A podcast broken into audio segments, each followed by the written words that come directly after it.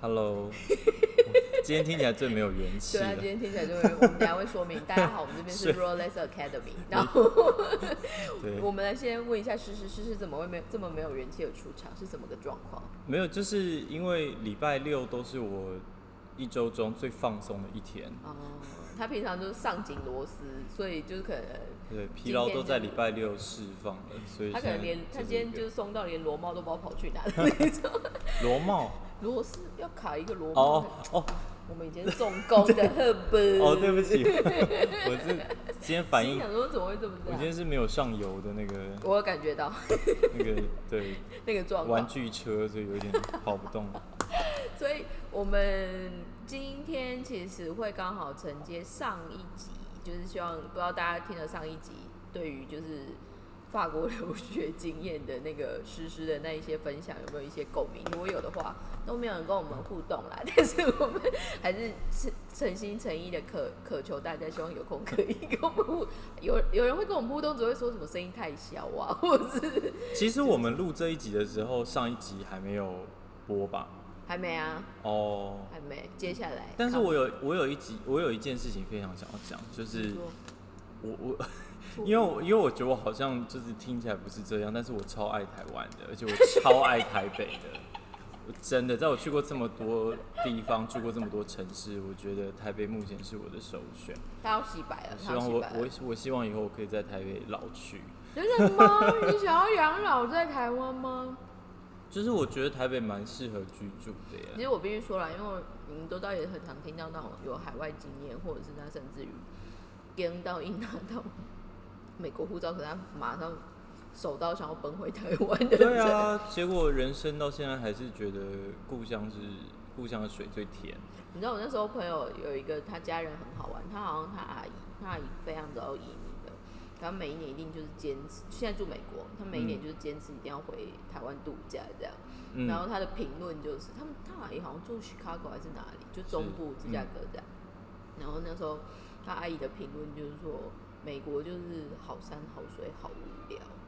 台湾就是好脏好乱好舒服。哦，很多人讲好山好水很无聊这个点呢。对，海湾很多，我跟你讲，加拿大也是，然后纽西兰的我也听过一样的，因为这就是台湾早先的前辈们很爱移民的地方啊。但纽西兰真的比较，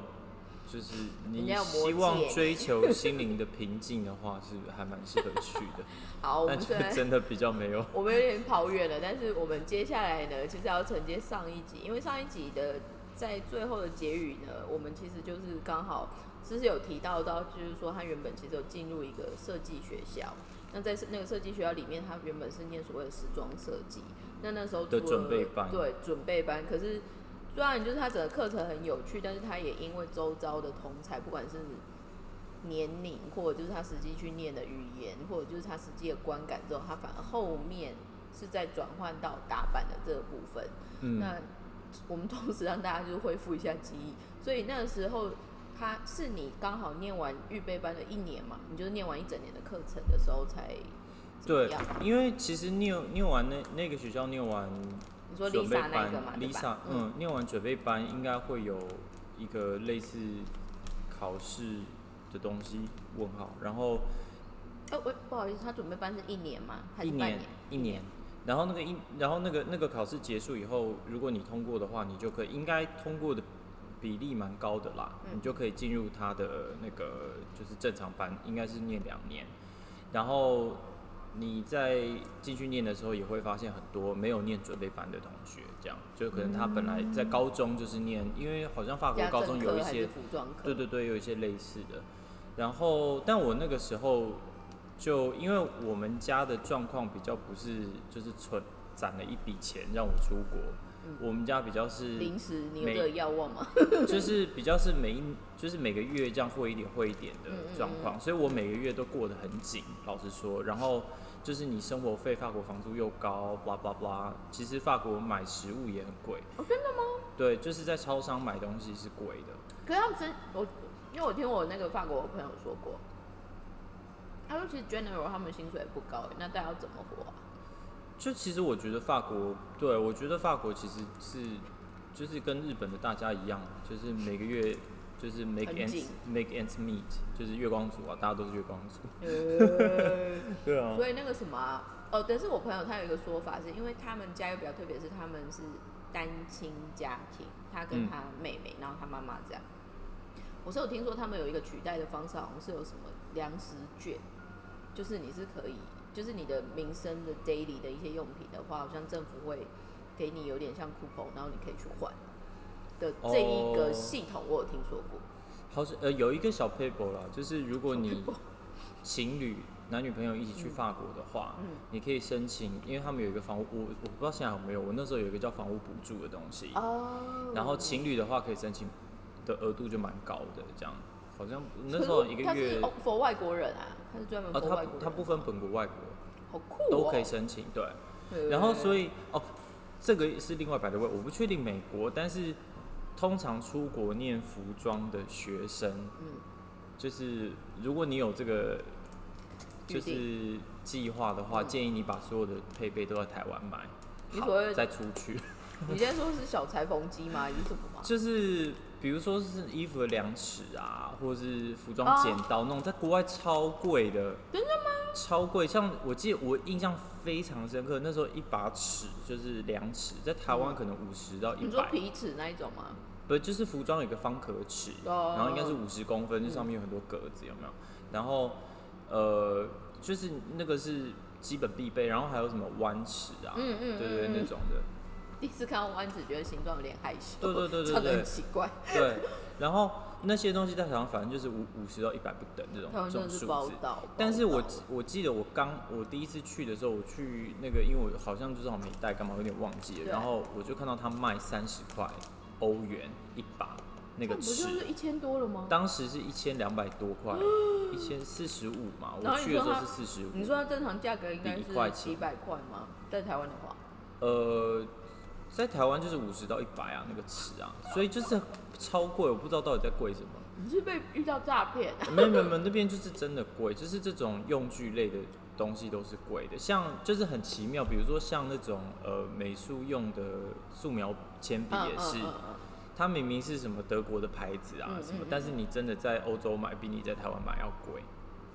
就是台湾台湾为了这种抢生意吧，可能削价竞争之类的。我必须说，这这一个这一个说法，我觉得很好玩，是因为小就是小时候我们可能看家就是听会看一些有点像留学生的故事嘛，然后那时候留学生的故事也是有些地方是买不到，所以其实很多时候在打包的时候，可能就是呃各式各样的用具，什么连什么大同电锅啊，什么文具什么的都有。但是我有听说，其实有一个很好玩的数据是文具类，亚洲的文具的选择跟价格跟方便性是非常特殊的，不知道是因为刚好有文具大国日本的关系还是怎么样，但是基本上在欧洲，不管是文具的选项还是什么，它我我不知道他们的 system 里面没有这个东西还是怎么样吧。Anyway，我觉得这是一个非常好的提醒，因为应该很多人没想到这一块。哦，文具，我觉得笔的话啦，笔的话可能选择是不会像日，现在我不太确定，因为我去法国时间蛮久了，但是、但是应该当时日本就在卖那种擦擦笔了嘛，就是你写了就可以擦，嗯就很台湾好像也买得到，蛮流行的，但是当时法国好像就没有就没有在没有在搞这个，对。所以那个时候，你说你后来就是除了这一个，我们不知道为什么跳来分享的，但是我们再跳回来，就哦是，说，因为因为我要讲这个点是，就是你念设计，因为我呃当时又上了很多激发你创意的课程嘛，所以要教很多美术作品。亚美亚克力颜料可能真的是一两周就用完一管的那一种，真的是很花很多钱，就很就是会觉得财务很吃紧。就在我在烦恼这件事情的同时，而且我当时也不小，当时也二六二七了。嗯。然后我有一个呃，之前在念法文班认识的女生同学，她在她是中国女生，嗯嗯然后她在中国念大学就是念服装本科，嗯嗯。所以念完语言以后，她是去念巴黎服装工会，嗯嗯嗯嗯嗯。应该是一年制的类似硕士课程那一种的。但是他在当时念书的时候，有一个同学嗯，对，就是呃一间，反正就是一间打板学校毕业的。对，然后他就因为那个同学教的作品都非常的做工精美，所以他就觉得很吃惊。嗯他想说，我念服装本科，我车工都没这么好，你到底是怎么学的？然后所以他就问他，然后他就跟他讲说啊，我是在哪一间哪一间打板学校，很推荐你去念。所以那个女生在念完服装工会以后，嗯嗯嗯，就决定好，那她还要再去这间打板学校，然后就邀请我一起去。所以就在我当时，就是也也觉得，只要念各各种情绪的那个那个，反正综合所有的考量，我觉得也许我去念打板比较好，因为呃，我我的感觉是打板像是一个你去认真投入个一两年就可以习得的技能。然后你可以边做，就是你可以先找工作，然后边做边学这种感觉。但是设计是一个你，如果你没有办法说服别人，你就很难很难开始的一一项工作。这个其实我觉得非常这个其实非常有意思的是，举例来说，像呃日本的体系好了，以文化服装学院他们来说，他们反而对于就是他们那个叫 fashion technology，就是有点像是 fashion 会使用到这些技术面的它啊，它叫 fashion technical 什么东西的，我有点忘了。可是不管你今天是要走 creative design，还是你要走呃，甚至于就是简单的呃比较偏 fashion business，因为之前 Smile 他其实是念文化的时尚行销，所以他反而说他们其实一年一年级也是要学打简单的板，所以其实那种概念就像是学会制作的这一个 process，其实是不管你去哪里，你都得要体验的那个过程。可是，在更实际的是，比举例来说，像我们知道的，像优局好了，优局其实基本上里面，就算说他 title 就算是挂设计组好了，可是其实他们每一个人最重要的事情叫打扮。所以嗯。邮局的体系里面，其实严格来说没有真正的设计师，可是哦。反而去邮局出来的人，或者是呃，我觉得到现在他还是有一定的影响力，就是包括川久保玲、邮局、Sakai，或者是你想到日本这种其他的一些牌子或 e s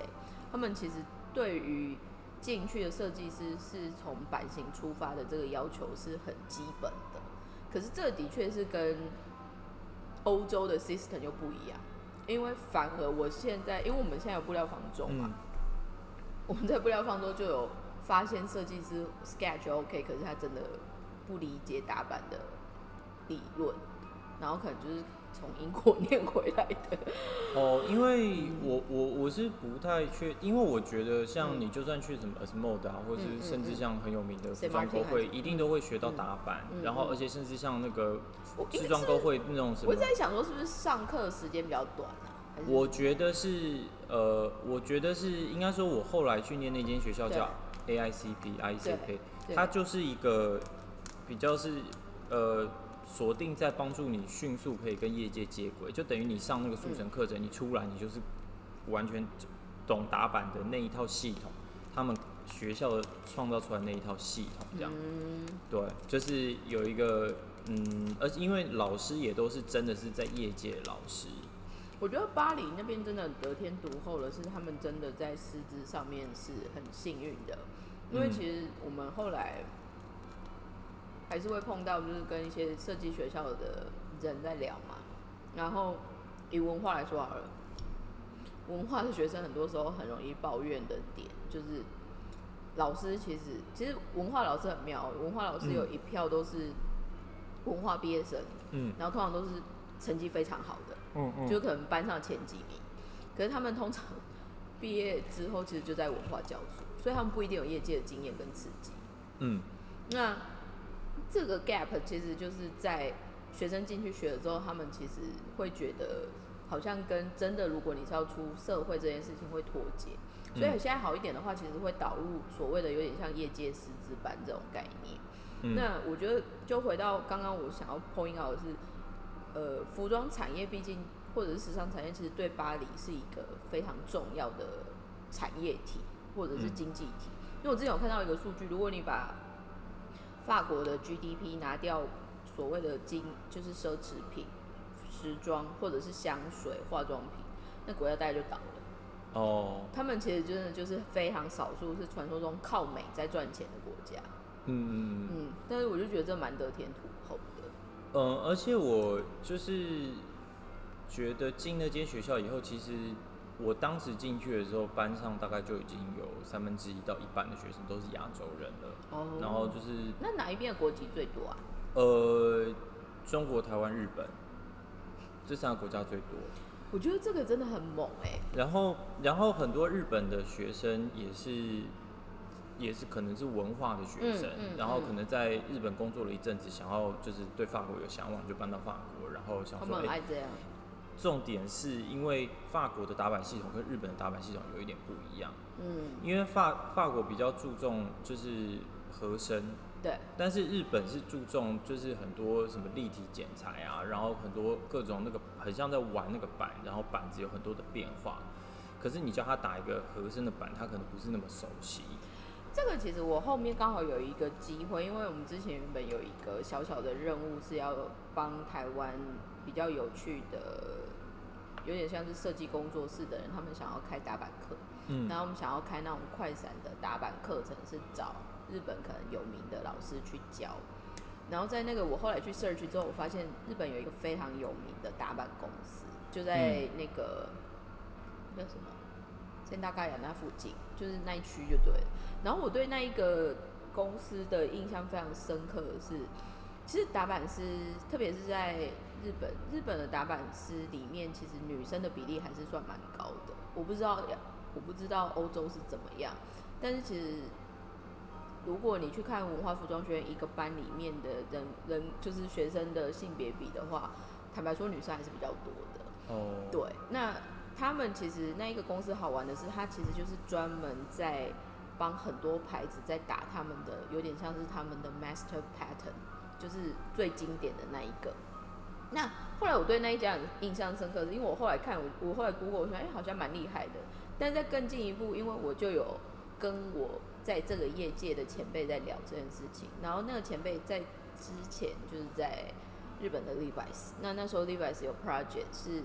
想要跟时装设计师联名，因为他们有几年，比如说找俊雅或者是找川久保玲出来做嗯合作这样。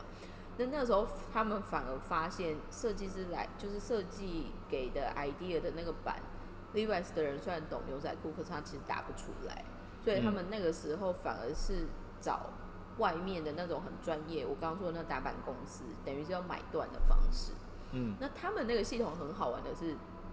他们因为呃除了自己是纯打版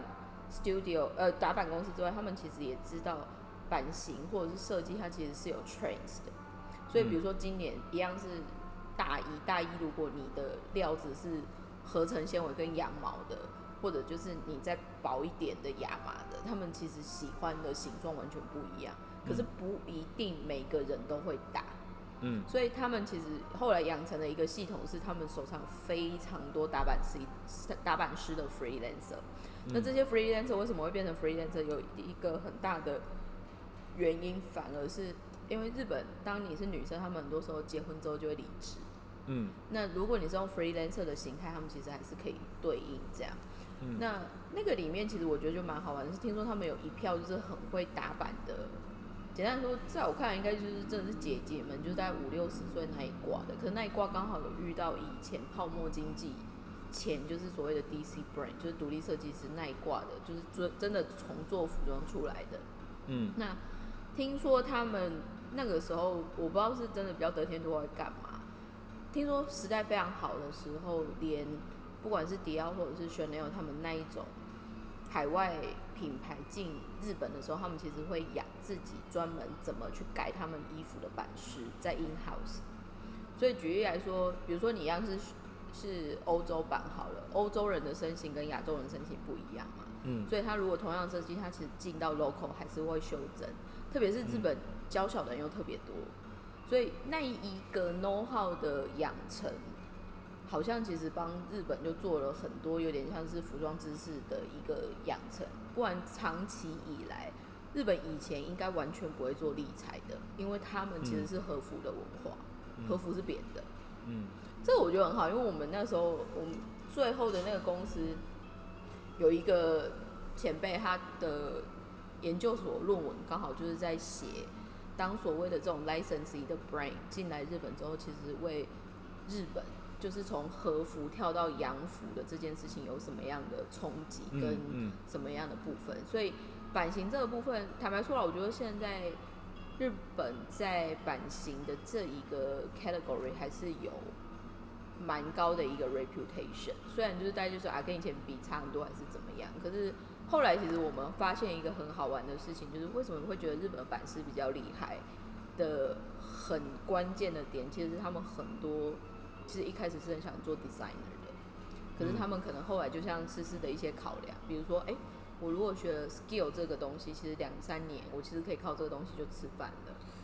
呃，而且我觉得是个性，就是因为他们很细腻，很适合。因为因为对，因为版师其实需要心思很缜密的人去做，就是呃，我觉得这个可能真的只要只有就是真的有去打过版的服装系的学生，可能可以懂我在说什么，因为你就是要注意到非常多的细节。因为你你因为你板子等于是你跟就是制作的人沟通的一个媒介嘛，那嗯你要怎么样让让制作的人看到这个板的时候可以理解，这本身就是一个困难的工作。这其实我真的觉得非常有意思的是，因为我个人真的完全不懂打扮，可是嗯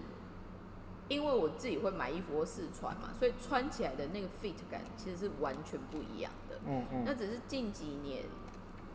坦白说，这就讲到我们现在所谓的快时尚。快时尚其实它有另外一个可能会比较 suffering 的，其实是版型的调整，因为它嗯时间不一定可以弄出最完美的 master pattern，就算它弄出来，它其实一季可能就太换掉了。所以嗯很多时候我们在讲快时尚很，除了它的料子的 concern 之外，其实穿上去的那个 fit 感其实是一个很主要的关键，因为嗯。很多时候其实你衣服看起来好看，可是穿在你身上不一定好看，跟你看觉得衣服其实不怎么样，可是穿在你身上其实意外的很 fit，所以这一个东西其实后来我听到大家有一一个比较帅的说法，叫人体工学或者是人体美工学的这个说法，在讲版型这件事情。只是我觉得后来我在更细就，因为其实坦白说，版师跟样本师就是缝的，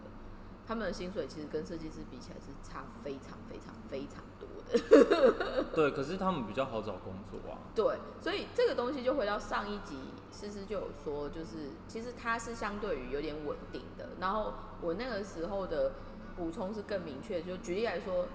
像现在的 Men's On House 好了，不管是 Chanel 或迪奥，他们就算换设计师，怎么换来换去还是干嘛，其实下面的 member 都不会换，而且下面的 member 其实某方面跟设计师的关系，应该是说，其实设计师有些时候还要巴结他们，因为他们是最理解做工的人们。嗯，嗯那这个其实很好玩的，就是变成是虽然他们不一定薪水很高，可是因为他们有一定被 respect 的原因，所以其实自不管是巴黎的制衣工会，或者是因为这些 skill 的 player 出来当老师，我觉得他其实就是对巴黎在做所谓的服装产业是一个好的良性循环。嗯，嗯但是这个其实是现在亚洲，特别是我觉得台湾现在最 suffering 的地方，因为就像我们最近有在跟一些呃设计学校的人在聊，我觉得多数人都只想当设计师。嗯 然后你问他说你为什么不做打版，他就说那个好像比较无聊，或者是现在他们有另外一个忧郁，呃，就是比较 concern 的地方是，因为现在很多电脑打版的，嗯，对啊，是，对，所以当电脑打版它越来越成熟的时候，因为再猛一点，它其实可以配合所谓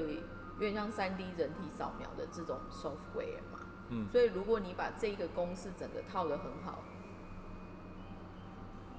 打板是还会有工作吗？的那一个部分是有人在问的。嗯，我觉得打板师，我我其实不太确定趋势到底是怎么样，嗯但是我当时在上课的时候，其实呃，老师最常老师们之间最常讲的一个笑话是，他们比如说一起出门的时候，常常会在路上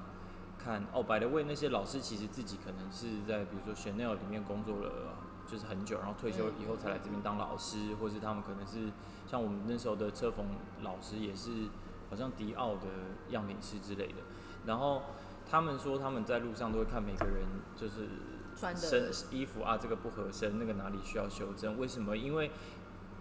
因为你当你在店里买一件衣服的时候，你就很难期待它会合身，因为它就不是照着你身体去量身定做的。公版的概念。所以对真的很专业的版师来说，他一定可以找出就是他有哪里觉得不 fit 的地方。但是我觉得，呃，要去回答说版师到底会不会有工作这件事情，我觉得当你今天呃就算是同样的版型，可是布料换了以后，你版型就也要跟着修正，你知道，你知道这个东西我觉得非常好玩，因为变音太多了。对，可是因为你知道，因为我们最近我们不是在做布料方舟，然后有学学校学生会来看嘛，我们觉得很好玩的是啊，呃，有些很多想学打板或者是想学 creative design，、但是他们都不觉得布料很重要。嗯，但是我心想说，你知道你可能在前面铺成了七七八十分的东西，但是最后就因为你选错布，整个被扯后腿的反而是布料。嗯 的时候，你甘心吗？这是我们后来在告诉他们，因为这种东西就像是他们就会觉得说我板子打得好，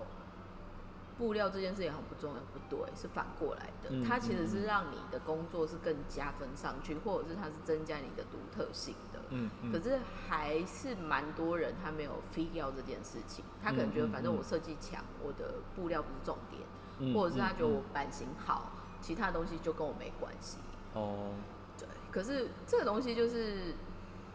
嗯，就要看他要走哪一条路。如果他们要走到 very fine clothes，maybe is making sense。哦 I'm not sure。但是如果你要走所谓 men's 或者就是我们说的，真的是以 fine clothes 为卖点的品牌，举例来说，好，连就是一样是邮局，邮局的设就是他们公司的习惯是，不管你是做任何的位置，因为之前有一个很有名的例子，就是邮局的巴黎的社长，他其实一直以来都是零售的人，他其实完全不懂做衣服这件事情，他知道怎么卖。可是听说那时候又去找他，他只有跟他说要卖我的衣服，不懂布料是不行的。所以听说他那时候就送他们社长去日本产地之旅，嗯嗯嗯嗯嗯，因为他会觉得说你不，因为邮局的东西大家可能看全部都是黑色，就觉得没什么，对不对？邮局其实布料很多很多奇妙的东西，嗯然后它的做工也很特别。那这个东西其实就会是它的一个附加价值。所以嗯其实对于一直以来都穿，比如说一样都是黑色好了，我觉得现在可能比较聪明的，你就想说，反正我可能主部用一样，然后我 always 就是又可以降低成本，又可以变成 core item 这样。我是觉得以生意的角度是对的啦。可是如果你去看邮局的布料什么的，他们其实每一季还是会有微微的变动。嗯那这个变动，你就会说啊，就是 UG Black，我一个要干嘛要变动？知道会知道，嗯，而且会因为你这样子，他就是会更喜欢你。嗯，所以这个东西其实是一个很有趣的消费者对话的表现方式，我觉得。嗯，那我先讲一下那间学校的你说制，就是体制好了，就是是是。就是基本上你进去，他都当你就是你说 ACIP 吧，对吧？对 ACIP，他都他都反正就是当当做你从头都从就是从从头重练就对了，嗯，从头重练。砍掉重练，哦，砍掉重练呀，就是这个词，忘记他怎么说。砍掉重练然。后第他就会先让你上六个月的，呃想想看是不是六个月？啊？是好像是九个月，九个月的车缝训练。对，那个是有点像打板师，呃，不是样品师的训练，就是你收到板子跟对。你收到板子跟布以后，你就可以自己去裁剪，然后去测出一件样品出来，这样。然后呃呃，在九个月之后会搭三个月的实习，哦，然后哎、那还蛮扎实的耶，他没有放过你。对对对，嗯，我没有暑假吗？我觉得它的好处是，因为它其实它比较像补习班，啊它不是很正正规的，像什么寒暑假然后开学这样，它是比较社会很多社会人士也哦所以他是社会去上。会人士也会去上。对对对，但是你要签证，它也可以提供你办一些留学签证之类需要的证明，所以就是某方面来说还蛮方便。因为我我觉得这间学校最大的好处是，其实像我之前提到，呃，我去设计学校之前有上法文嘛，可是像 I I A I I C P 不好意思，我用法文念法，就是大家因为那边你做这件事情，其实你很多时候你是去看老师示范嘛，对所以其实不需要用到太多沟通。老实说，就算你不太懂法文，你去那边上课，其实也不会落后太多。所以就我觉得这个是其实算一个蛮蛮好的地方，就是听起来没什么，但我觉得蛮好的，因为你就不会觉得你 miss 掉什么事情，对，不会有什么沟通的障碍。然后，呃，然后后来搭那三个月的实习是，就是如果有一些你有一些比较积极的人，也可以自己去找，这个都无所谓，因为这个就反正他就是给你三个月时间，有点像 free，你嗯在就看你这样。嗯你也可以放弃啦。但是如果你比较没有 source 的，你也可以请学校帮你安排。那因为我们呃第一次的那三个月实习，其实大家都不熟嘛，所以基本上都是透过学校安排。那学校就有很多 alumni，就是很多校友，然后就散布在巴黎的业界这样，所以他就动用他的资源。那像我刚提到那个中国女生同学，嗯嗯因为她就是有底子，然后她的确在班上那个表现就是表现也蛮好的，嗯让学校蛮放心的，所以她好像就被安排到 Celine 吗？还是哪里？哦，就。是真的是还蛮有名的一线品牌。对对对，也嗯算是在帮他 build 他的嗯就是嗯 career 的这种感觉，因为他就就可以列在履 resume 历表上嘛。对对对。然后那三个月结束以后，再回去学校上呃平才跟理财三个月，各三个月，嗯然后上完以后再搭三个月的实习。我那时候上这样子，你的基础班就算结束了。话说你去哪里实习啊？你有去吗？我有去实习，但是我我去了，我好像去了两呃三三四个地方吗？嗯，啊，不止哎、这我我总共有四段实习，但是其中有两段我去了一样的工作室，一个叫嗯。安威里的一个独立设计师，应该很少人听过他，但是他现在在美国也有展店，嗯，然后他的风格是其实真的是比较属于那种熟女系的，嗯嗯，所以呃，当时我去看是会觉得哦，就是跟我年纪有差距，但是我在那边，呃，与其说是实际上在做之间学到什么东西，反而说是呃，可能看到一个品牌怎么去经营，哦，因为他因为他等于就在他我们那时候呃两个版师，就其实是一个版师一个助理版师，然后我去我其实只负责剪布，我还不是样品师。因为可能学校就是觉得不放心吧，就是我刚开始 对觉得我车工太烂了，然后我我那个时候有一个很很很就是很资深的，大概做了十几二十年的样品师这样，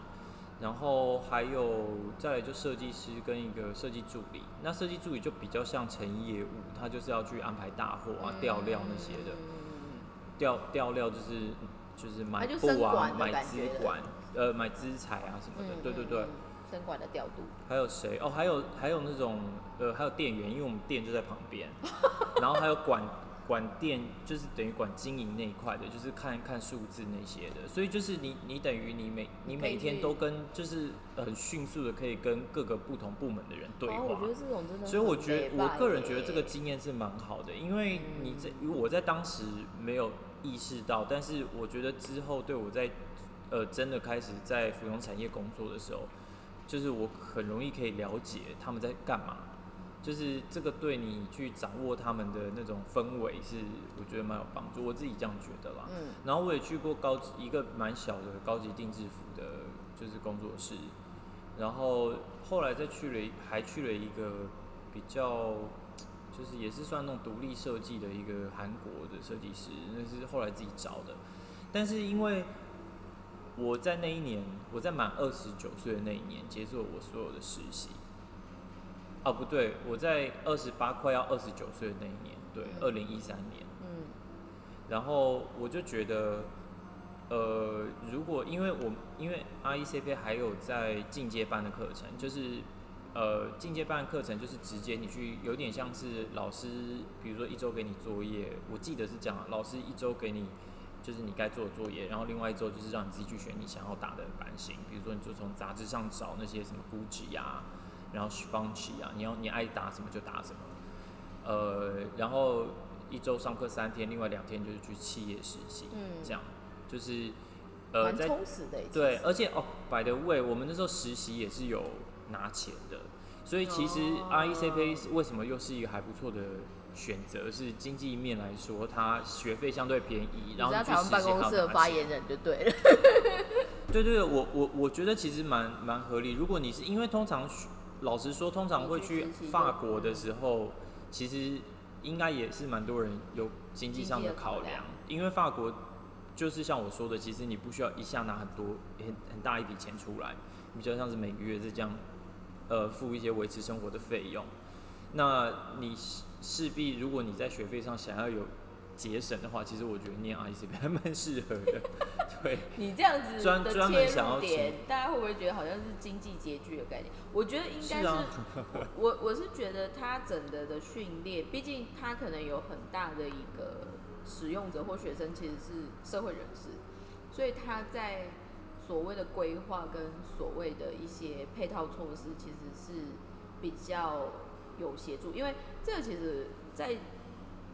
我们这一次特别想要分享所谓就是是去巴黎留学的这一个部分的一个点是，呃，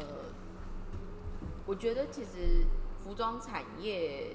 的技能的习得，就是你要学的这个技术，以前其实坦白说就是哦，你如果运气好，一开始可能就很早很小的时候，然后可能去某个工厂，可能那工厂可能接的客人很厉害，或者就是你有很多亲自去操作这个东西，其实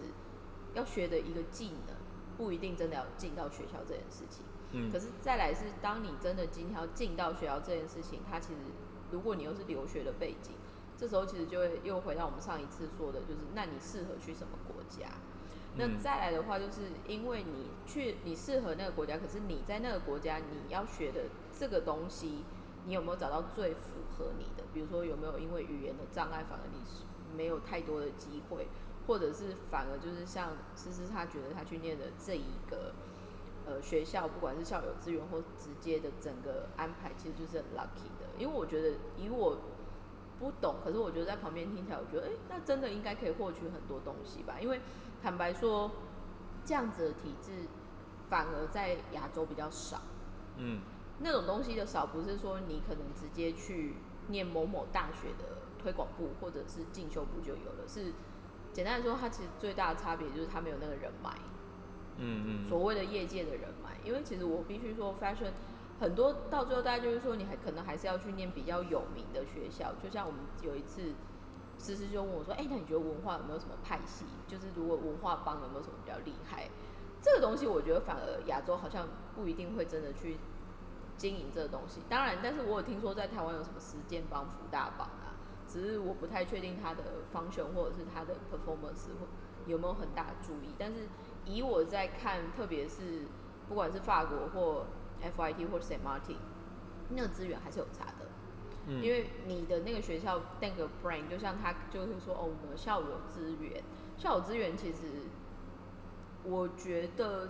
我不太清楚台湾现在的高等教育里面有没有特别在思考怎么去经营这个部分。可是其实，在国外留学，特别如果你是连商学院好了，商学院其实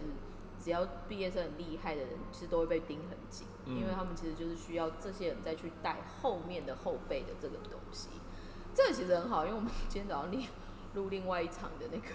嗯 那个 podcast，我们才讲所谓的 人脉存折，就是嗯所谓的人脉。但是我们我们那时候其实讲的一个比较偏，如果是人生里面的话，它其实就是一个你要去珍惜怎么跟人相处的部分。可是如果在学校或者是在 career 上面的话，这个东西其实我觉得还是有有吃，就是有在吃的，还是有一个保留的部分。而且其实就是总结来说，我觉得去欧洲一个好处，嗯其实讲白了，法国就是你所有的精品品牌真的都在那边嘛。那你如果觉得，因为另外其实巴黎离伦敦也不是很远，对，所以我那时候真的有好朋友，她就是一个台湾女生，她也是跑到英国去实习。她不是我，她不是我的同学，但是她跑到英国去就是实习，这样就是。哦，我那时候有一个另外一个韩国同学，他也是跑到英国去实习，可是他们都是自己找的，因为你你你在哪里实习也都可以自己找，但是你在欧洲，你相对离距离地理距离上就很近嘛。是，而且而且这些服装品牌就是很需要很多那个小鲜肉，然后小美女来这边，就是给他们摧残新鲜的肝，送到他们那边去。我之前听到一个最荒谬的哦，因为我有一个我认识一个还不错的设计师朋友，然后他现在在台湾做，就是也有做选，也有做婚婚纱这一个，然后他是 Saint Martin 的，他很妙的是他 Saint Martin 那时候找的实习是去迪奥嗯 Studio 在巴黎，但是很妙的是那时候的总监是 John Galliano，嗯，然后听说 John Galliano，我真的觉得那个人后面真的会因为种族歧视被弄，真的是很妙。因为那个时候，因为我朋友就是台湾人，所以就华人，对不对？听说 Galliano 只要点 Chinese food delivery，都会叫我那个朋友拿给他。我不知道是因为要增加气氛还是怎么样，哦，就觉得 The Ritter 真的是很无聊。我那时候去哦，我我现在还记得有一幕是那个时候高级定制，就是我去了一个高级定制服工作室嘛，然后我们那时候要准备他的年度的 runway，是，然后他就是，就我记得那那时候前大概一一两周，我们都要在那个工作室里可能做到十二点一点这样。然后我记得有一个，我那时候跟一个法国女生也是来实习的学生，就在弄一个红色的玫，就是红色的礼服，但是那个布是。就是呃提花布做的有一点像那个玫瑰花的感觉，哦。就是就是一种立体的嗯提花，但是因为、但是因为它有点太蓬了，所以把它真的做成，他那时候做了一个那个 cock cocktail dress，就是一个短、嗯短的鸡尾酒礼服，但是非常太蓬了，所以看起来就是很很很很很肥，就是不是不符合那个设计师。哦，我们设计师是个很漂亮的一个加勒比海的一个黑人，哦然后他，但是他很喜欢那种很窄身的设计，嗯所以这就不符合他的 vision 嘛。然后，所以我们就是一就是一个很 stupid 的工作，我们就只只是把那个 就是花，就是用一针一线，一朵一朵的缝花瓣，一片一片哦，对就是把它就是固，就是稍微固定一下，让它不要这么抛出来。对对，所以我们等于那一一一整周可能有两三天都一直就是眼睛就对着那个红 红花花一片的礼服，然后就是一直不知道自己在干嘛，真的不知道自己在干嘛，就是一直下针出针下针出针，但是不知道自己在干嘛，就在乱弄就对了。然后我记得那时候好像到十二点的时候，那个法国女生就突然崩溃了。她就说，他就一直重复说我不知道我自己到底干嘛，然后就大哭。Oh my god！就是就是因为你知道你两三天，就是你都你都没怎么吃，没怎么睡，就是也睡不好啦，就是睡不好，因为你睡一睡就是赶快又又到那个公司去在那边集弄。集中营里面在虐待人的对对，因为就很紧张，因为那个有让会他是？对他是真的要送上台去走哎，你不可能送一个就是裸体的模特儿上去啊，你一定要把他那个东西用好嘛，然后大家就压力很大，情绪也也很紧绷。然后，然后那个时候那个工头就就是一个工头就其实就是一个资深的板师啊，就走过来说，拍拍他的肩说：“啊你回家吧，就是 累了，你累了。好，所以我们我们这一集虽然拉拉杂杂的，默默的也是讲到了表定时间。”哦，真的耶！那我快速我快速讲讲一下，就是后来我要做结论了。对对对，我后来我后来反正我那一年二十八岁的时候，我就毅然决然决定不要待在法国，我要回台湾。嗯，那我回台湾真的也是完全不知道自己在干嘛，因为我二十几岁就是不知道自己在干嘛。然后后来是我在一零四求职的时候，有一间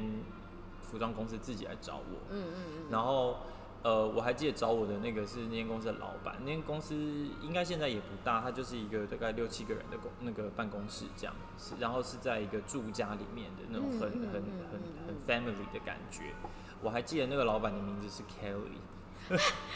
有跟他 Kelly 是我那个工作真的是职业上的恩人，因为嗯是因为他的关系，就是他在找成业务嘛，所以我就反正我就进去里面做成业务，然后他真的是对我真的是当时对国贸一窍不通，嗯然后对所有的流程啊什么那个进出口啊，然后然后什么买布啊什么这些东西，全部都是从零到。到最后也不算教的很好了，因为因为我只待了很短的一段时间，所以但是我觉得，因为我觉得你工作做这么久，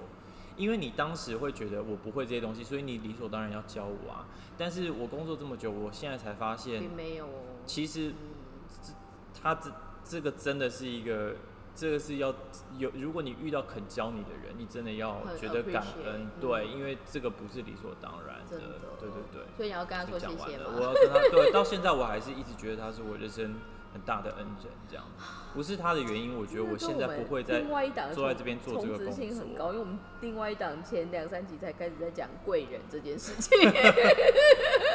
你们是互相偷看彼此的梗嘛？我去 feedback 一下。我其实觉得他应该蛮讨厌我的啦，就是那个我的贵人。但是我如果他就是要 这辈子真的会听到这一集我讲这句话的话，我想让他知道我很感谢他。真的，所以这今天我们这一集主要就分享到这边，但是陆陆续续如果有机会，我们 always 都会穿插一些就是 诗诗在法国的那段日子，因为听说还是有蛮多有意思的小故事。对，但是都是毕竟也去了跟，四年了，但是都是跟你的频道的那个没有关系开头没有什么关系。那我们看看有没有成功可以置入性的一个可能性。所以今天谢谢大家跟我们一起就是享受这个时间，然后这边是 Rolex Academy，我们希望就是借由大家收听这个频道，会觉得有机会在这个产业工作是一个蛮幸福的事。谢谢大家，拜拜。拜拜。